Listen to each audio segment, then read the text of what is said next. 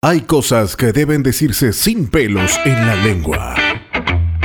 Y hay situaciones que definitivamente no deben callarse.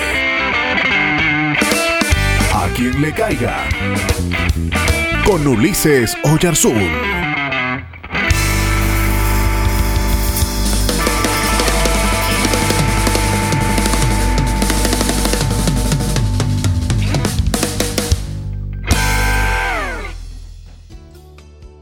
Jesús pasó peligro durante toda su vida. Desde su nacimiento hubieron manos negras que intentaron hacerlo desaparecer. Ya siendo un hombre, en medio de su ministerio, casi todos los sectores religiosos, independientes de sus posturas, pensaron matarlo. Jesús fue en su contexto un sujeto no querido. Fue considerado mal ciudadano, perseguido por transgredir los convencionalismos religiosos. Jesús fue un predicador clandestino, expulsado incluso de las sinagogas y con órdenes de detención si se acercaba al templo de Jerusalén.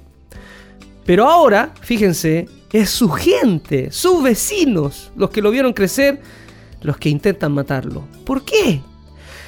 El Evangelio de Lucas en el capítulo 4 nos muestra una escena muy violenta. Jesús lee en la sinagoga de su pueblo un extracto del profeta Isaías.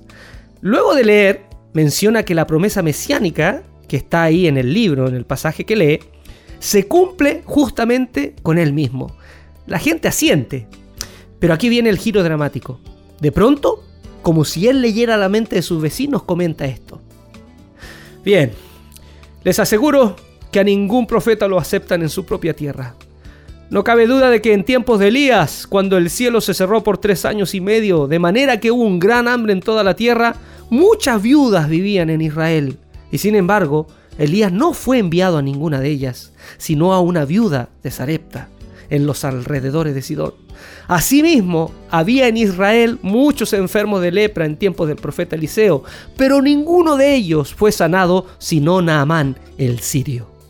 Lo que quiso decirles es que toda la religión tiene ciertos principios que le dan sentido a la misma.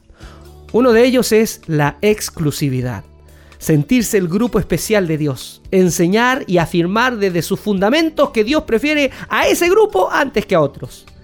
¿Sabe lo que hace Jesús? Jesús les recuerda en esa predicación con dos ejemplos de personas paganas y que no pertenecen a la nación de Israel que Dios no tiene preferidos, que su amor se extiende a todos y a todas.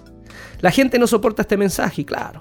Prefiere hacer callar al predicador porque si alguien se para diciéndonos que Dios no tiene preferidos, que Dios no nos mira como exclusivos, eso pone en peligro el fundamento de muchas de nuestras estructuras. Como dijo Jesús, Dios no tiene preferidos.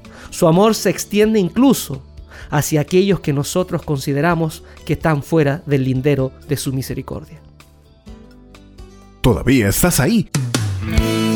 Si aún quieres más información sobre nosotros, Visítanos en www.ulisesoyarzun.org o en Facebook, Twitter e Instagram. Hasta el próximo A quien le caiga. Te esperamos.